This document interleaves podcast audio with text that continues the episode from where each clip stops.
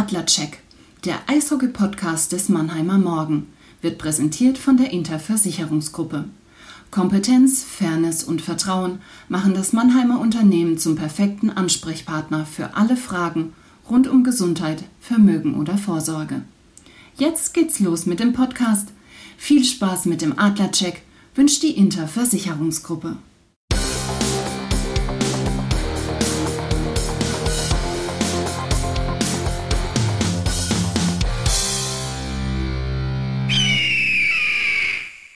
Das Eröffnungsbully, der Puck fällt. Einen wunderschönen guten Morgen, guten Mittag und guten Abend. Der Adlercheck hier, der Eishockey-Podcast des Mannheimer Morgen. Mein Name ist Philipp Köhl und natürlich ist alleine auf dem Eis spielen sehr langweilig, deswegen darf ich auch meinen Kollegen wieder begrüßen. Christian Rotter ist an meiner Seite. Chris, hi. Servus Phil und äh, Servus da draußen. Ja, würde ich sagen, äh, seit unserer vergangenen Aufnahme sind ein paar Spiele gespielt worden. Äh, machen wir gar nicht lang rum, entsprechend viel passiert. Gehen wir gleich in die Vollen, oder? So ist es. Back, Jack. Unser Rückblick. Christian, ich war eine Woche bisschen mich erholen, war kurz im Urlaub im, im schönen Holland, äh, im Nachbarland. Von mir erholen oder? Kein Kommentar. Nein, äh, einfach mal Urlaub machen. Und da hast du die Adler betreut in der Zeit äh, und es lief ja dann wirklich äh, richtig erfolgreich, äh, die vergangenen vier Spiele. Wie hast du sie denn wahrgenommen? Ja, ähm, die Sportler sagen ja immer never too high, never too low. Also wenn, wenn du äh, Siege einfährst, solltest du nicht nur das Positive sehen, sondern auch an deinen Schwächen arbeiten, umgekehrt eben auch. Und dementsprechend muss man schon sagen, beim, beim Auftaktwochenende, auch gerade bei der Niederlage in München, war nicht alles schlecht. Genauso wenig ist jetzt alles gut nach den vier Siegen in Folge. Wobei man schon auch sagen muss, die Adler haben sich ähm, stabilisiert und ähm, jetzt peu à peu auch gesteigert. Ähm, hat er angefangen mit diesen zwei ja, vielleicht Zittersiegen gegen Bietigheim und gegen Straubing. Ähm, Zittersiege deswegen, weil gerade gegen Bietigheim die Adler klar überlegen waren und sich das Leben dann selbst schwer gemacht haben, also sich ins eigene Knie geschossen haben, dann immer wieder die Bietigheimer rangekommen äh, sind und es ja bis zum Schluss äh, ein offenes Spiel war.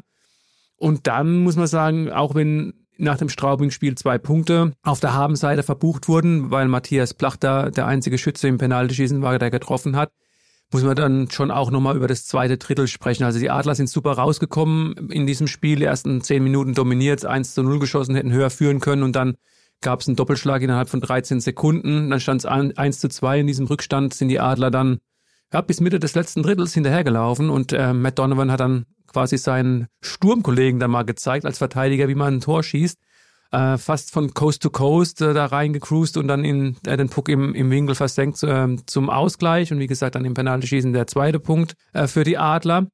Ja, und dann hat man schon gemerkt, das hat den Adlern ein bisschen Rückenwind Wind gebracht, weil gerade, auch wenn es in, in Berlin nicht läuft, das war ja dann das Spiel am Freitag, musst du in Berlin erstmal gewinnen, weil die Berliner natürlich gegen die Adler auch immer ganz anders motiviert sind als jetzt ohne jetzt irgendeinen Verein zu nennen, aber wenn, wenn irgend so ein Verein kommt aus dem unteren Tabellendrittel, wo es eben noch keine so große Rivalität, äh, Tradition gibt, wie jetzt bei den Adlern, es war ja auch die Halbfinalrevanche. Die Adler sind ja im Frühjahr knapp mit 2 zu 3 Siegen ausgeschieden gegen den späteren Meister. Die Eisbären haben den Titel verteidigt. Und das war schon dann eine sehr abgeklärte Leistung bis, sagen wir mal, zwei Minuten vor Schluss, 3 zu 1 geführt. Ähm, Felix Brückmann hat bis dahin ein hervorragendes Spiel gemacht. Dann beim 2 zu 3 äh, sah es so ein bisschen unglücklich aus. Und dann hast du wieder die Sache, ähm, natürlich wieder den Torhüter gezogen, äh, Serge Aubert, der Eisbärentrainer. Da hätte natürlich auch das 3 zu 3 fallen können, aber dann gab es den Empty Netter äh, von Nico Kremmer zum 4 zu 2. Und dann äh, kamen am Sonntag die Ice Tigers aus Nürnberg nach Mannheim. Da muss man natürlich auch berücksichtigen, dass äh, die Ice Tigers am Tag zuvor gespielt hatten. Die haben äh, gegen Augsburg verloren am Samstag und standen dann wohl in drei Staus, bevor sie am Sonntag in Mannheim aufgeschlagen sind. Trotzdem muss man sagen, was die Adler da im ersten Drittel gezeigt haben, 5 zu 0 geführt. Äh, da haben sie schon auch gezeigt, was in der Mannschaft steckt. Hast du ja auch mitbekommen, ich glaube, so viel im Urlaub hast du dann doch noch die Adler verfolgt, dass sie ohne Tyler Goddett angetreten sind, der ja bis zu vier Monate ausfällt. Da gab es dann also wieder ein paar Umgewichtungen in den Reihen. Leubel ist zu Wolf und Plach da in die Reihe gerückt. Taro Jensch, der ja kurzzeitig auf den Außen gespielt hat, das hat er uns ja schon ein paar Mal gesagt, dass er sich eher als Außenstürmer sieht, ist jetzt wieder zurück in die, in die äh, vierte Reihe gerückt als, als Center mit äh, den beiden Jungen, ähm, Thiel und Tosto als Wings. Und ähm, dann hat ja auch Simon Thiel als gebürtiger Mannheimer seinen ersten Treffer in der deutschen Eishockey-Liga erzielt. Ähm, also das war dann unterm Strich eine sehr souveräne Leistung. Natürlich gibt's dann immer wieder auch die Kritiker und es, es war natürlich nach dem ersten Drittel nicht mehr die, die gleiche Leistung. Sie haben das zweite Drittel verloren und das dritte Drittel verloren. Das ist dann 6 zu 3 unterm Strich ausgegangen. Ja, ähm, die Adler haben nachgelassen nach dem klaren äh, 5 zu 0 nach den ersten 20 Minuten, aber das ist ja auch dann ein Stück weit menschlich, dass man dann vielleicht, wenn man schon weiß, dass die drei Punkte sind im Sack, dass man ein bisschen äh, den Fuß vom Gas nimmt, weil man ja auch weiß, es kommen noch äh, ganz andere Herausforderungen. Du hast Simon Thiel angesprochen, der ein Debüt gefeiert hat mit seinem ersten DEL-Tor für die Adler, dann auch noch in der heimischen SAP-Arena. Ein zweiter Akteur auf dem Eis hat auch noch sein Debüt gefeiert, Arno Tiefensee im Tor, 20 Jahre alt, durfte das erste Mal äh, ja, DEL-Luft schnuppern. Wie hast du seine Leistung gesehen? Du hast dich ja auch nach dem Spiel noch mit ihm bisschen länger unterhalten. Genau, also wir hatten die zwei Youngster in die Mixed Zone bestellt, äh, Simon Thiel und Arno Tiefensee. Und ähm, während Simon Thiel quasi äh, wie ein Wasserfall geredet hat, äh, war ähm, Arno Tiefensee doch ein bisschen in sich gekehrt, wie, wie so Torhüter manchmal auch sind, sehr reflektiert, sehr ruhig in der Analyse, sehr sachlich und hat dann auch ganz selbstkritisch gesagt, so den, den ersten und den dritten, den hätte er schon gerne auch noch gehalten. Also da war äh, durchaus eine Chance zu einer Parade. Er hat seine äh, Teamkollegen gelobt, weil er auch richtig gesagt hat, ähm, er hat ja am Anfang relativ wenig zu tun gehabt. Das war natürlich auch äh, deswegen, weil seine ähm, Vorderleute viele Schüsse geblockt haben. Da kam also wenig durch. Und ansonsten fand ich ihn für sein Alter 20 Jahre und er hat ja bis jetzt in diesem Jahr Du hast es erwähnt, nur beim Zweitliga-Kooperationspartner Heilbronner Falken gespielt. Sehr abgeklärt, sehr konstant in der Leistung über die 60 Minuten gespielt. Und was man nicht vergessen darf, auch das fand ich äh, bemerkenswert, er hat ja das 1 zu 0 eingeleitet. Da kam ein langsamer Puck auf sein Tor zu und er dreht sich noch so rum und spielt den, den, den Puck dann mit der Rückhand zu Dennis Reul. Der leitet einen sehr schnellen Gegenangriff ein über Plachter und Leubel landet dann der, der Puck bei Wolf, der zum 1 zu 0 einschiebt. Klar, gibt leider dann keinen Assistpunkt, aber er hätte quasi auch die, die Hand auf den Puck oder den irgendwie anders lösen können. Das fand ich schon, da war ziemlich viel Spielverständnis dabei. Und um, um das abzuschließen, jetzt nochmal kurz zu Simon Thiel zurück, äh, war natürlich auch eine, eine schöne Story dann. Du weißt ja, wir Journalisten äh, sind dann, äh, ja, uns geht quasi das Herz auf, wenn dann jemand so, so offen darüber spricht, dann gleich gesagt, ja, der, der Puck, der wird wahrscheinlich bei meinem Papa landen, der hat äh, sich daheim so, so eine Vitrine oder im Büro eine Vitrine aufgebaut und da sind schon ein paar andere Auszeichnungen von ihm drin und da wird bestimmt auch dieser, dieser Puck einen Ehrenplatz bekommen. Bevor wir den Rückblick dann abschließen, du hast gesagt, never too high, never too low, also selbst mit den vier Siegen war jetzt nicht alles Gold, was glänzte. Was würdest du so als Punkt denn festmachen? Ähm, woran müssen die Adler noch arbeiten. Auch bisschen vielleicht aus meiner Sicht vielleicht der Punkt, mehr aufräumen vom eigenen Tor oder allgemein einfache Gegentore vermeiden, was vielleicht auch immer war, war, du hast zu viele Pässe oder Pucks im Aufbau, im eigenen Aufbau und dann mitunter auch in der eigenen Zone verloren. Wie hast du es gesehen? Ja, ähm, vor allen Dingen ähm, gebe ich dir recht im, im Hinblick auf das Spiel gegen Bietigheim. Das war ganz offensichtlich, weil du da hast du wirklich einen Gegner von Anfang bis Ende dominiert und da waren wirklich so ein paar Dinger drin, wo du dir das Leben selbst schwer gemacht hast. Auch noch gegen Straubing, glaube ich, gerade bei den beiden Gegentoren. Innerhalb von 13 Sekunden, da haben die Adler sehr schlecht ausgesehen, weil sie dann auch wieder zu offensiv gedacht haben und einfach hinten viel, viel zu große Lücken hatten. Aber ich fand schon, dass gegen, also in Berlin und auch dann zu Hause gegen, gegen Nürnberg, auch wenn es dann im Endeffekt diese drei Tore gesetzt hat, drei Gegentore gesetzt hat, ähm, ist eine, eine Leistungssteigerung war. Andere Sachen laufen schon richtig gut. Also gegen die Nürnberger waren, glaube ich, drei von fünf Powerplays, äh, die verwandelt wurden, also eine Erfolgsquote von 60 Prozent. Auch unterm Strich ist es die, die Powerplay-Erfolgsquote sehr gut. Unterzahl hat in der Vorbereitung sehr gut funktioniert. Da war jetzt zum Schluss ähm, auch noch ein bisschen Luft nach oben.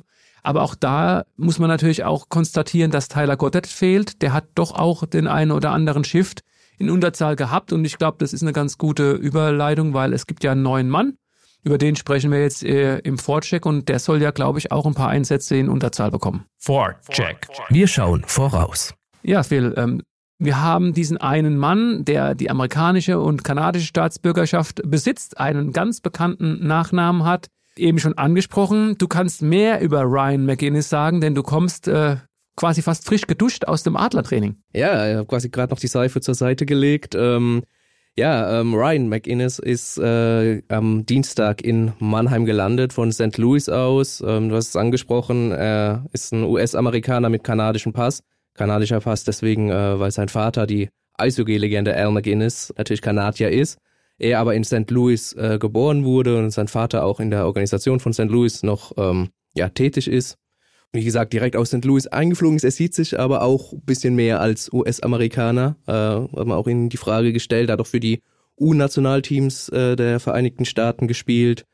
Und ähm, ja, ist, er ist aufgefallen auf dem Eis. Ähm, jetzt weniger, weil er ähm, fünf Tore geschossen hat oder irgendjemand in die Bande gecheckt hat, was er im Training überhaupt nicht sein muss, sondern weil er natürlich sehr, sehr groß ist. Er ist äh, 1,93 Meter groß, hat in dieser Saison jetzt äh, noch kein Pflichtspiel absolviert, hat keinen NHL-Vertrag angeboten bekommen, war auf dem Markt, äh, war eigentlich schon mit einem Schlittschuh äh, in der KHL, hat sich jetzt letztlich doch äh, für Mannheim entschieden. Er hat gesagt, es hat unterschiedliche Gründe gehabt, aber jetzt ist er sehr, sehr froh, dass er in Deutschland und ist, äh, in Russland Eishockey spielen darf. Es ist seine erste Station in, in Europa. Er sieht sich definitiv als Center, hat er gemeint, hat er bis jetzt auch immer gespielt. Äh, Im Training, muss ich sagen, hat es ein bisschen anders ausgesehen. Da hat er auch mal, äh, wurde auch mal auf den Flügeln eingesetzt. Bill Stewart hat auch gemeint, er könnte alle drei Sturmpositionen ähm, spielen. Äh, von daher, es hat jetzt, war sein erstes Training, hat jetzt auch erstmal nichts zu sagen. Man wird sehen, ob er als Center eingesetzt wird oder auf dem Flügel. Soll schon gegen Augsburg natürlich dann am Freitag eingesetzt werden. Bill Stewart hat auch über ähm, McInnes gesagt, ähm, er, sie haben einen Spieler gesucht, der ins Mannschaftskonstrukt äh, passt. Er soll nicht jetzt Tyler Gaudet eins zu eins ersetzen, was auch sehr, sehr schwer ist, gerade mit Blick, was Tyler Gaudet auch schon vergangene Saison in der Liga geleistet hat und welchen Input er auch hatte in den zwei Ligen, Ligaspielen, in denen er jetzt eingesetzt wurde. Ähm, sondern er ist so, das so ein bisschen das Puzzleteil auch dafür, um Erfolg in den Playoffs zu haben. So hat er es ausgedrückt. Was brauchen wir, um Erfolg in den Playoffs zu haben? McInnes bringt mit seiner physischen Art, also geht zu spielen, mit seinen sehr guten Schlittschuhläuferischen Fähigkeiten, obwohl er ja 1,93 Meter groß ist, ist das keine Selbstverständlichkeit. Also für seine Größe läuft er sehr, sehr gut und bringt dieses Zwei-Wege-Spiel mit. Also er kann sowohl offensiv spielen als dann auch äh, defensiv seine Aufgaben erledigen. In seiner bisherigen Karriere ist er eher ja defensiv mehr aufgefallen, dass er da seine Stärken hat. Axel Alavara hat ja auch im Gespräch mit dir aber auch schon gesagt, ähm, dass er glaubt, dass McInnes seine äh, Stärken auf der größeren europäischen Eisfläche noch besser zur, zur Kenntnis bringen kann. Und das hat auch Bill Stewart in der Pressekonferenz gemeint, dass er gesagt hat, er ist defensiv stark. Ähm, da wollen wir ihn noch sehen. Wir wollen ihn auch in Unterzahl einsetzen, um da auch ein bisschen Schwartz oder auch Matthias Blachter äh, zu entlasten mit der Eiszeit, mit den Einsätzen in, in, in der Unterzahl. Ähm, aber wir wollen auch, dass er offensiv äh, seine Fähigkeiten aufs Eis bringt. Die Eishockey-Welt ist ja eine kleine, wie wir wissen. Ich nehme mal an, dass äh, er auch mit einigen jetzigen Teamkollegen schon zusammengespielt hat. Äh, kannst du darüber was sagen, mit wem das der Fall war? Ja, was heißt ironischerweise? Also er ersetzt ja jetzt erstmal, er wurde als Ersatz geholt für Tyler Gaudet, auch wenn es kein 1 zu 1 Ersatz ist, wie eben schon gesagt. Aber mit ihm hat er tatsächlich äh, 2015, 16 in der EHL bei den äh, Tucson Roadrunners schon äh, zusammengespielt und auch für zwei Spiele mit Matthias Blachter, der damals ja äh, sein Glück in Nordamerika versucht hat. Gerade mit Tyler Godet hat er sich sogar jetzt auch noch ausgetauscht über Mannheim und hat, wie oft so ist, wenn man die ersten Gespräche führt, ähm, auch mit dem neuen Spieler nur Positives natürlich über Deutschland und Mannheim dann auch gehört. Ähm, ich kann mir vorstellen, dass auch sein Vater ein Gesprächsthema heute in der Pressekonferenz war, Al McInnes, Stanley Cup-Sieger mit den äh, Calgary Flames. Ähm, Olympiagold hat er auch geholt 2002 und ein Mann mit einem Monster-Schlagschuss. Ähm, es ist, glaube ich, sogar so, dass er äh, mit rechts geschossen hat, Al McInnes, und Ryan McInnes, sein Sohn, ist ein Linksschütze. Ja, was sagt er denn über seinen Vater? Ist es eher so ein bisschen Druck, weil natürlich der Name McInnes für sich steht? Er ist ja auch Mitglied der Hall of Fame, Al McInnes. Äh, natürlich kam sein Vater äh, zur Sprache und äh, was für einen Einfluss er denn hat auf, auf sein eigenes Spiel, auf sein Leben und so. Er meinte natürlich, ja, auf, auf sein Spiel direkt auf der Eisfläche ist es überschaubar, der Einfluss, weil äh, sein Vater war Verteidiger Und ähm, er ist ja Stürmer, das heißt, so viele Sachen kann er von ihm nicht übernehmen. Vielleicht das Defensivdenken, hat er jetzt nicht eins zu eins gesagt, aber das könnte ich mir gut vorstellen. Aber ähm, neben dem Eis ist er sein Vater für ihn natürlich auch ein großes Vorbild, weil er laut ihm eine ganz große Persönlichkeit ist und ähm, immer nett zu allen etc. Und so, so möchte er auch sein, so möchte er sich auch geben. Und man muss auch sagen, jetzt der erste Eindruck war durchweg positiv. Ist jetzt das erste Mal in Europa mit seinen äh, 26 Jahren. Und natürlich war, du hast ihn angesprochen, sein Schlagschuss. Ähm, Al McInnes berühmt, berüchtigt für seinen, für seinen äh, Schlagschuss. Ob er einen ähnlich harten Schuss hat, ob Matthias Plachter da Angst haben muss um seine Position des, des stärksten Schusses im Team. Er kennt den Schuss von Matthias Plachter noch nicht, den wird er noch kennenlernen, aber ähm, er hat nicht so einen harten Schlagschuss oder einen Schuss allgemein wie sein Vater. Er hat aber auch gesagt, das Eishockey hat sich auch äh, dahin entwickelt, dass es gar nicht mehr so viele Schlagschüsse im Spiel einfach gibt, wie das auch früher der Fall war, als auch sein Vater noch gespielt hat. Und ja, kann man gespannt sein, äh, was er denn so dann abliefert. Aber wie gesagt, es ist auch seine erste Station. Er hat heute, wir nehmen am Mittwoch, wie immer gewohnt jetzt auf, ähm, sein erstes Training absolviert er wird sicher ein paar Spiele brauchen, um dann A, sich an das größere Eis zu gewöhnen und dann halt auch in der Mannschaft einfach anzukommen. Ja, es wäre natürlich schon eine coole Sache, wenn vielleicht gerade so zwischen den Jahren ist ja öfter mal eine schöne Jahreszeit, wo dann auch Familienangehörige von drüben mal rüberkommen nach Deutschland, äh, wenn vielleicht die Möglichkeit bestünde, dass Al McGinnis äh, mal in der SAP-Arena zu sehen ist und vielleicht auch eine Inter Interviewmöglichkeit bestünde. Wäre natürlich eine coole Sache. Definitiv. Ähm, es kommen schon Familienmitglieder rüber, das hat er auch gesagt. Er hat eine Frau und zwei Kinder, zwei Jungs, die sollen jetzt in einem Monat ungefähr dann auch in Mannheim ankommen. Ja, und dann sollen sie irgendwann bitte den Opa mitnehmen. so ist es. Lass uns mal über das anstehende Wochenende sprechen. Das Spiel in Augsburg am Freitag ist ja dann schon etwas ganz Besonderes, auch wenn es da nur um drei Punkte geht. Aber was ist denn da so besonders, Phil? Ja, man muss äh, zwischen die Pfosten schauen. Da spielt natürlich äh, ja eine große Persönlichkeit des Mannheimer Eishockeys, kann man schon so sagen. Äh, Dennis Endras äh, für Augsburg seit dieser Saison. Und ähm, natürlich habe ich dann auch mal mit äh, David Wolf, der sehr gut befreundet ist äh, mit Dennis Endras, über dieses Aufeinandertreffen gesprochen und das hat er dann dazu gesagt. Gut, das ist, glaube ich, jetzt erstmal nicht im Vordergrund. Also ich persönlich denke jetzt nicht daran. Äh, Augsburg ist ja nicht gerade aus der Welt und man hat ja so auch Kontakt miteinander. Äh, in erster Linie geht es darum, dass äh, äh, wir in Augsburg punkten. Und wir wissen natürlich, dass der, dass der Dennis da stabil im, im Tor ist. Aber wir wissen natürlich auch seine Schwächen. Aber was für ein Spiel erwartest du allgemein in Augsburg? In Augsburg ist natürlich immer schwer. Vor der Kulisse ähm, ich denke, die Fans werden voll da sein nach Covid. Und ähm, ja, ich freue mich drauf. Es wird äh, schwer, schweres Spiel, wie, wie jedes Spiel in der DEL. Wir müssen von der ersten Sekunde äh, da sein und äh, den Weg äh, weiter fortführen, den wir jetzt in der letzten Woche angefangen haben zu gehen. Ja, er freut sich natürlich drauf, aber der Fokus liegt auf dem Spiel gegen Augsburg. Es ist nie einfach, in Augsburg zu spielen. Du musst bereit sein, sonst äh, wird ja nicht nur das Augsburger Publikum, sondern am Ende auch Dennis Endras, ich gehe jetzt einfach mal fest davon aus, dass er spielen wird gegen Mannheim, ja, die, die Suppe versalzen. Ähm, was für ein Spiel erwartest du denn am Wochenende dann? Vielleicht haben die Adler ja auch eine No-Spiel-Klausel in, äh, in den Auflösungsvertrag reingeschrieben, weil so viel noch zur Vollständigkeit halber. Eigentlich würde Dennis Endras in diesem Jahr noch bei den Adlern spielen. Ähm, er ist dann aber auf den Club zugekommen und gemeint, er würde gerne ein Jahr früher dann eben schon zurückkehren in seine Allgäuer Heimat nach Augsburg. Die Adler haben ihm auch aufgrund seiner großen Verdienste, war er Meister Goalie 15 und 19, keine Steine in den Weg gelegt und dementsprechend äh, sehen wir ihn nicht im Adler-Trikot am Freitag, sondern im, im Trikot der Augsburger Panther. Ja, ansonsten gebe ich dir recht. Augsburg, Kurt-Frenzel-Stadion ist nie einfach. Und wenn wir dann einen Blick nach vorne werfen, am Sonntag das Heimspiel gegen Bremerhaven. Die haben jetzt gerade verloren, 0-5 äh, in Köln. Die werden auch heiß sein wollen, die Schade auswärts. Und die Adler haben ja tatsächlich schon mal gespielt in diesem Jahr in Bremerhaven. Ist natürlich auch immer was anderes, ob du an der Nordseeküste antreten musst nach einer langen Reise oder ob du die Pinguins zu Hause empfängst. Welche Schlüsse, du hast ja dieses Spiel äh, verfolgt in Bremerhaven, müssen die Adler ziehen müssen sie besser machen, um am Sonntag einen Heimsieg einzufahren? Ja, vorausgesetzt, die Pinguins spielen dasselbe Spiel wie, oder die zeigen dieselben Stärken wie beim Heimspiel, muss natürlich definitiv von der Strafbank wegbleiben, zumindest unnötige Strafen darfst du dir nicht erlauben. darf sie so oder so nicht erlauben, aber gegen Bremerhaven zweimal nicht. Und was aufgefallen ist bei dem Auswärtsspiel war tatsächlich, dass, dass du vorm Tor besser aufräumen musst, sprich die Pucks äh, aus der Gefahrenzone bringen, darauf lauern äh, die Penguins, da, da wollen sie immer, äh, sind sie immer präsent und wollen natürlich äh, den Puck einschieben.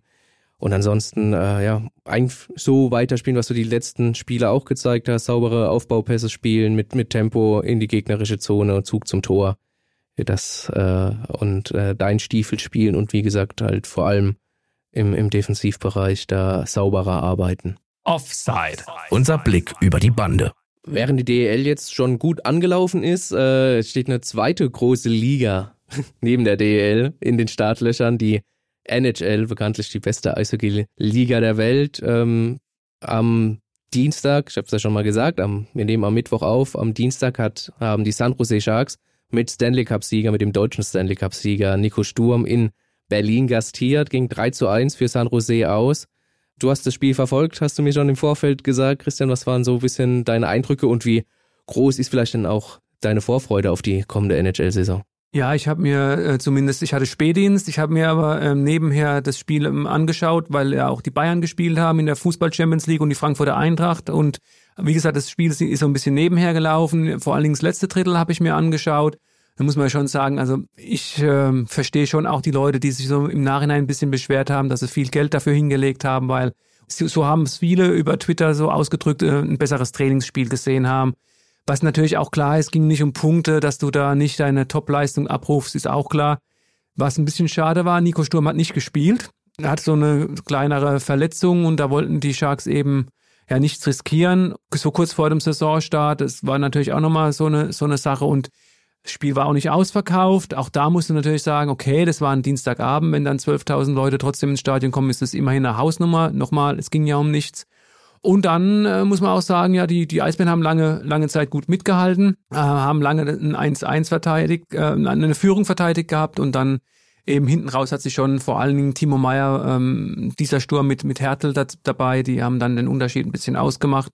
Tobias Anschitschka im Eisbärentor, solange wie er gespielt hat, die haben dann auch gewechselt, hat eine, eine starke Leistung gezeigt. Ja, und jetzt geht's aber langsam äh, wieder äh, los äh, in der in der NHL und äh, mal schauen, was die beste Eisliga der Welt so bringt. Man muss ja sagen, es ist natürlich, weil du sagst, besseres Trainingsspiel, es ist mehr oder minder eine Werbekampagne, die die NHL dann natürlich fährt. Sie wollen Präsenz zeigen in Europa. Das ist auch nicht neu, das wird schon seit den 1930er Jahren so äh, ja, ausgeübt, auch wenn es nicht immer gegen europäische Mannschaften waren, aber halt in Europa haben dann auch mal NHL-Teams gegeneinander äh, Testspiele bestritten. Ähm, aber apropos Werbung, wer auch ganz viel Werbung in der vergangenen NHL-Saison gemacht hat, war äh, Moritz Seider. Die Älteren werden sich erinnern. Ehemaliger Adlerspieler natürlich. Und du hattest ähm, die Gelegenheit, dich auch nochmal mit ihm zu unterhalten vor der beginnenden NHL-Saison. Ähm, was hat er denn so gesprochen? Was sind denn so seine Ziele? Ja, du, du kennst ihn, du hast ihn ja auch kennengelernt. Ähm, obwohl er jetzt zum besten Liga-Neuling gewählt wurde, ähm, bester Rookie der Saison, stellt er natürlich immer die Mannschaft in den Vordergrund und da ist er eigentlich ganz guter Dinge, dass mit den Trades, die Steve Eiserman eingefädelt hat und auch ähm, mit den neuen Draft-Picks, dass da äh, wirklich in der nächsten Saison der nächste Schritt gegangen werden kann. Er ist eigentlich ziemlich überzeugt davon, dass die Red Wings ähm, einen Platz in den Playoffs ergattern können. Das ist meine Einschätzung, ehrlich gesagt auch. Äh, ich habe jetzt sage jetzt nicht, es ist absolut muss, dass sie in äh, die Playoffs kommen, aber sie können es, wenn sie auch vom Verletzungspech verschont bleiben. Ähm, haben vor allen Dingen im Sturm ähm, einige gute Jungs äh, dazu geholt und äh, ich habe mir so ein paar Highlight-Clips äh, jetzt aus der Vorbereitung angeschaut. Also die diese Cider-Mania in Detroit, die geht gerade weiter. Also gerade bei einem Testspiel vor einem oder zwei Tagen da wurde äh, ein Puck aus der eigenen Zone hoch in die, in die neutrale Zone geflippt und da springt er irgendwie hoch, um sich diesen Puck zu sichern. Ich glaube, der steht 2,50 Meter äh, in der Luft und holt sich die Scheibe runter und äh, hat natürlich den, wie gesagt, den, diesen, diesen Hype befeuert.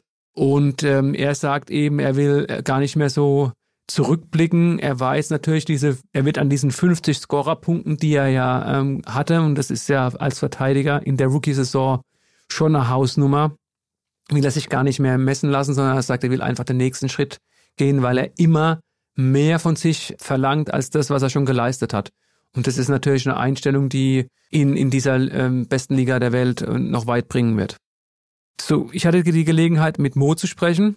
Du hattest mit einem anderen Mannheimer Trainingsgast im Sommer die Gelegenheit, ein bisschen zu quatschen.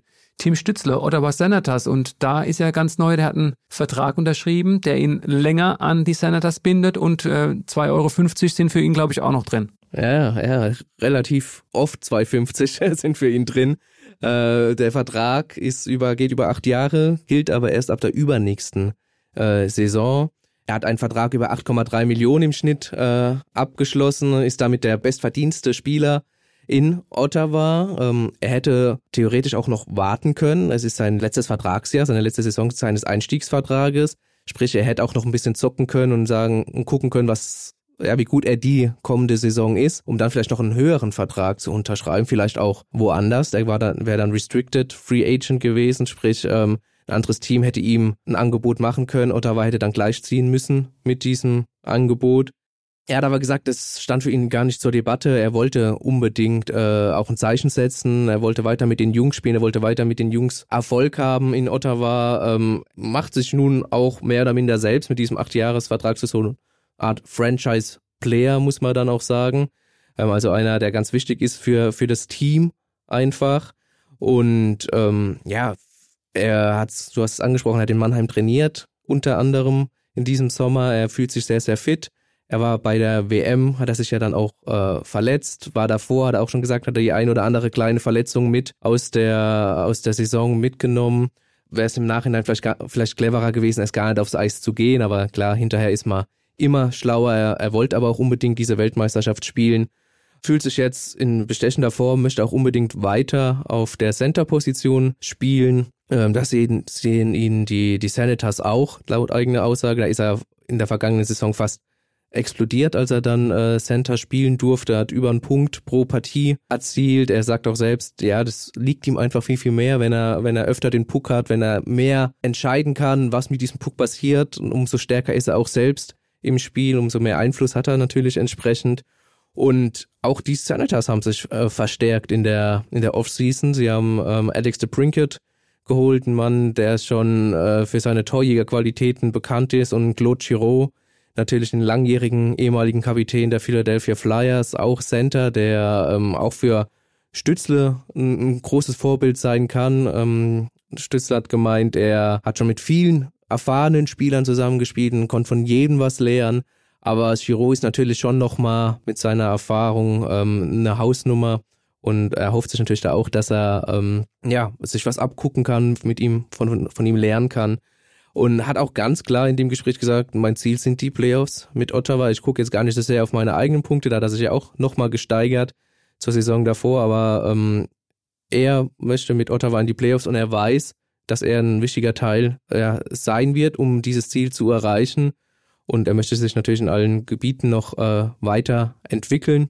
Und ähm, ja, ob es die Playoffs werden am Ende, das, das muss man abwarten.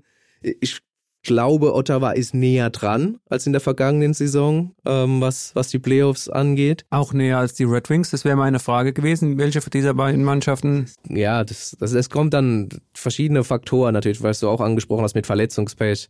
Ähm, wer hat vielleicht gerade mal einen Lauf, wer hat vielleicht blöde Auswärtstour etc. Vielleicht sehe ich die Red Wings noch, ein, noch eine Nasenspitze weiter vorne, aber ähm, ich glaube trotzdem, dass am Ende vielleicht äh, dann doch beide Teams, also zumindest ein Team, höchstwahrscheinlich dann Ottawa, nicht so weit ist, um äh, dann auch Playoffs zu spielen. Und noch eine ganz kurze Nachfrage. Ähm, es sind ja doch einige Deutsche in der NHL. Würdest du auch sagen, Leon Dreiseidel, Edmonton Oilers haben von den Mannschaften mit deutscher Beteiligung die größten Chance, dann einen, auch einen langen Playoff-Run dann zu machen? Den haben sie vergangene Saison hingelegt. Äh, jeder weiß, äh, der schon mal Sport betrieben hat oder in anderen Kategorien Erfolg hatte, äh, ist immer einfacher, den Erfolg zu haben, als ihn dann zu wiederholen. Also diese Wiederholung wird, glaube ich, schon sehr, sehr schwer werden. Natürlich hast du mit Leon Dreiseidel und Conor McDavid mit die zwei besten Spieler dieser Liga in deinem Team. Sie sind auch ein bisschen tiefer geworden in der Mannschaft, auch was das Secondary Scoring angeht. Es ist möglich, ja klar, äh, von den deutschen Spielern, die jetzt in der NHL bei ihren verschiedenen Teams untergekommen sind, müsste man die äh, Edmonton Oilers dann doch schon weit oben sehen, wenn es darum geht, wer kommt relativ nah an den heiß begehrten Stanley Cup dran. Overtime. Wir gehen in die Verlängerung. Wie du schon richtig erkannt hast, Phil, die DEL hat jetzt schon ein paar Spieltage absolviert. Die NHL wird erst noch starten, aber am vergangenen Wochenende gab es einen anderen Saisonstart und zwar in der Frauen-Eishockey-Bundesliga mit den Maddox Mannheim. Wie sind denn die Maddox gestartet? Ich glaube, durchwachsen. Sie sind auf die Eisbären Berlin getroffen. Äh, auch hier ein Rivale tatsächlich, nicht nur bei den Adler Mannheim, bei den Herren Rivalität, sondern auch bei den Frauen. Sie haben äh, zweimal verloren, einmal 1 zu 2 und einmal 2 zu 3 nach äh, Verlängerung, den jetzt nach den ersten beiden Spieltagen auf Platz 3 der Tabelle. Es nehmen in dieser Saison ja nur noch sechs Mannschaften teil in der Frauen-Eishockey-Bundesliga. Die Kölner Haie, das Frauenteam, hat äh, sich zurückgezogen. Äh, die Spielerinnen wurden da auch ein bisschen verteilt auf die anderen. Also es ist überall ein bisschen auch äh, ja, mitunter Qualität dazugekommen. Ähm, man kann die Spiele auch im, im Livestream verfolgen. Da am äh, Mikrofon ist ja auch ein, äh, jetzt bei den Heimspielen der Mad Dogs Mannheim, ist da am Mikrofon von den Livestreams ein, eine bekannte Stimme, eine uns sehr gut bekannte Stimme, nämlich der liebe Sven Metzger vom Eishockey-Podcast Eiszeit FM, ähm, der die, ja, die Spielszenen äh, begleitet und auch meiner Meinung nach sehr gutes äh, Debüt gefeiert hat und gut reingestartet ist ja, da wird man sehen. Äh, es geht jetzt auswärts erstmal weiter für die Maddox Frauen. Äh, ja, wo, wo der Weg hinführt. Vergangene Saison ging es bis ins Halbfinale. Man kann gespannt sein. So, Christian, falls du nichts mehr hast, würde ich sagen, äh, sind wir am Ende. Du schüttelst den Kopf für alle Hörerinnen und Hörer da draußen. Das ist immer im Podcast immer sehr gut, nichts zu sagen, sondern nonverbal äh, zu gestikulieren. Ja, falls euch da draußen die Folge gefallen hat, dann würden wir uns natürlich freuen, wenn ihr uns ein Like da lassen würdet bei Spotify, Apple Podcast oder dieser oder sonstige anderen gängigen Plattformen, äh, die es gibt, um uns zu hören. Ihr könnt uns natürlich auch unter mannheimer-morgen.de slash podcast abonnieren und äh, Feedback könnt ihr uns natürlich auch immer sehr gerne geben an podcast.mamo.de. Ja, oder auch mal einen Themenvorschlag. Hatten wir ja vor ein paar Wochen. Da haben wir leider ein bisschen zu früh aufgezeichnet und konnten den nicht umsetzen. Aber gerne, wenn ihr irgendwas habt, was euch auf dem Herzen liegt, äh, ein Thema, das wir mal angehen sollten, dann könnt ihr euch uns das gerne über diese Adresse zukommen lassen. Absolut. Auch ein Interviewpartner, der vielleicht gewünscht ist, uns gerne mitteilen. Das versuchen wir dann natürlich auch zu realisieren. Ansonsten bleibt mir nur noch der Verweis auf die andere große Sportart in Mannheim neben dem Eishockey. Und zwar ist es Fußball, nennt man das, glaube ich. Dritte Liga, SV Waldhof Mannheim. Ähm, da sind unsere Kollegen Alex Müller und Thorsten Hof dann in der kommenden Woche wieder am Mikrofon nach dem Heimspiel äh, des SVW gegen Saarbrücken. Und ansonsten würde ich sagen, sind wir am Ende. Bleibt gesund, macht's gut und wir hören uns. Bis dann. Hallo Schmunder und ciao. Ein Podcast des Mannheimer Morgen.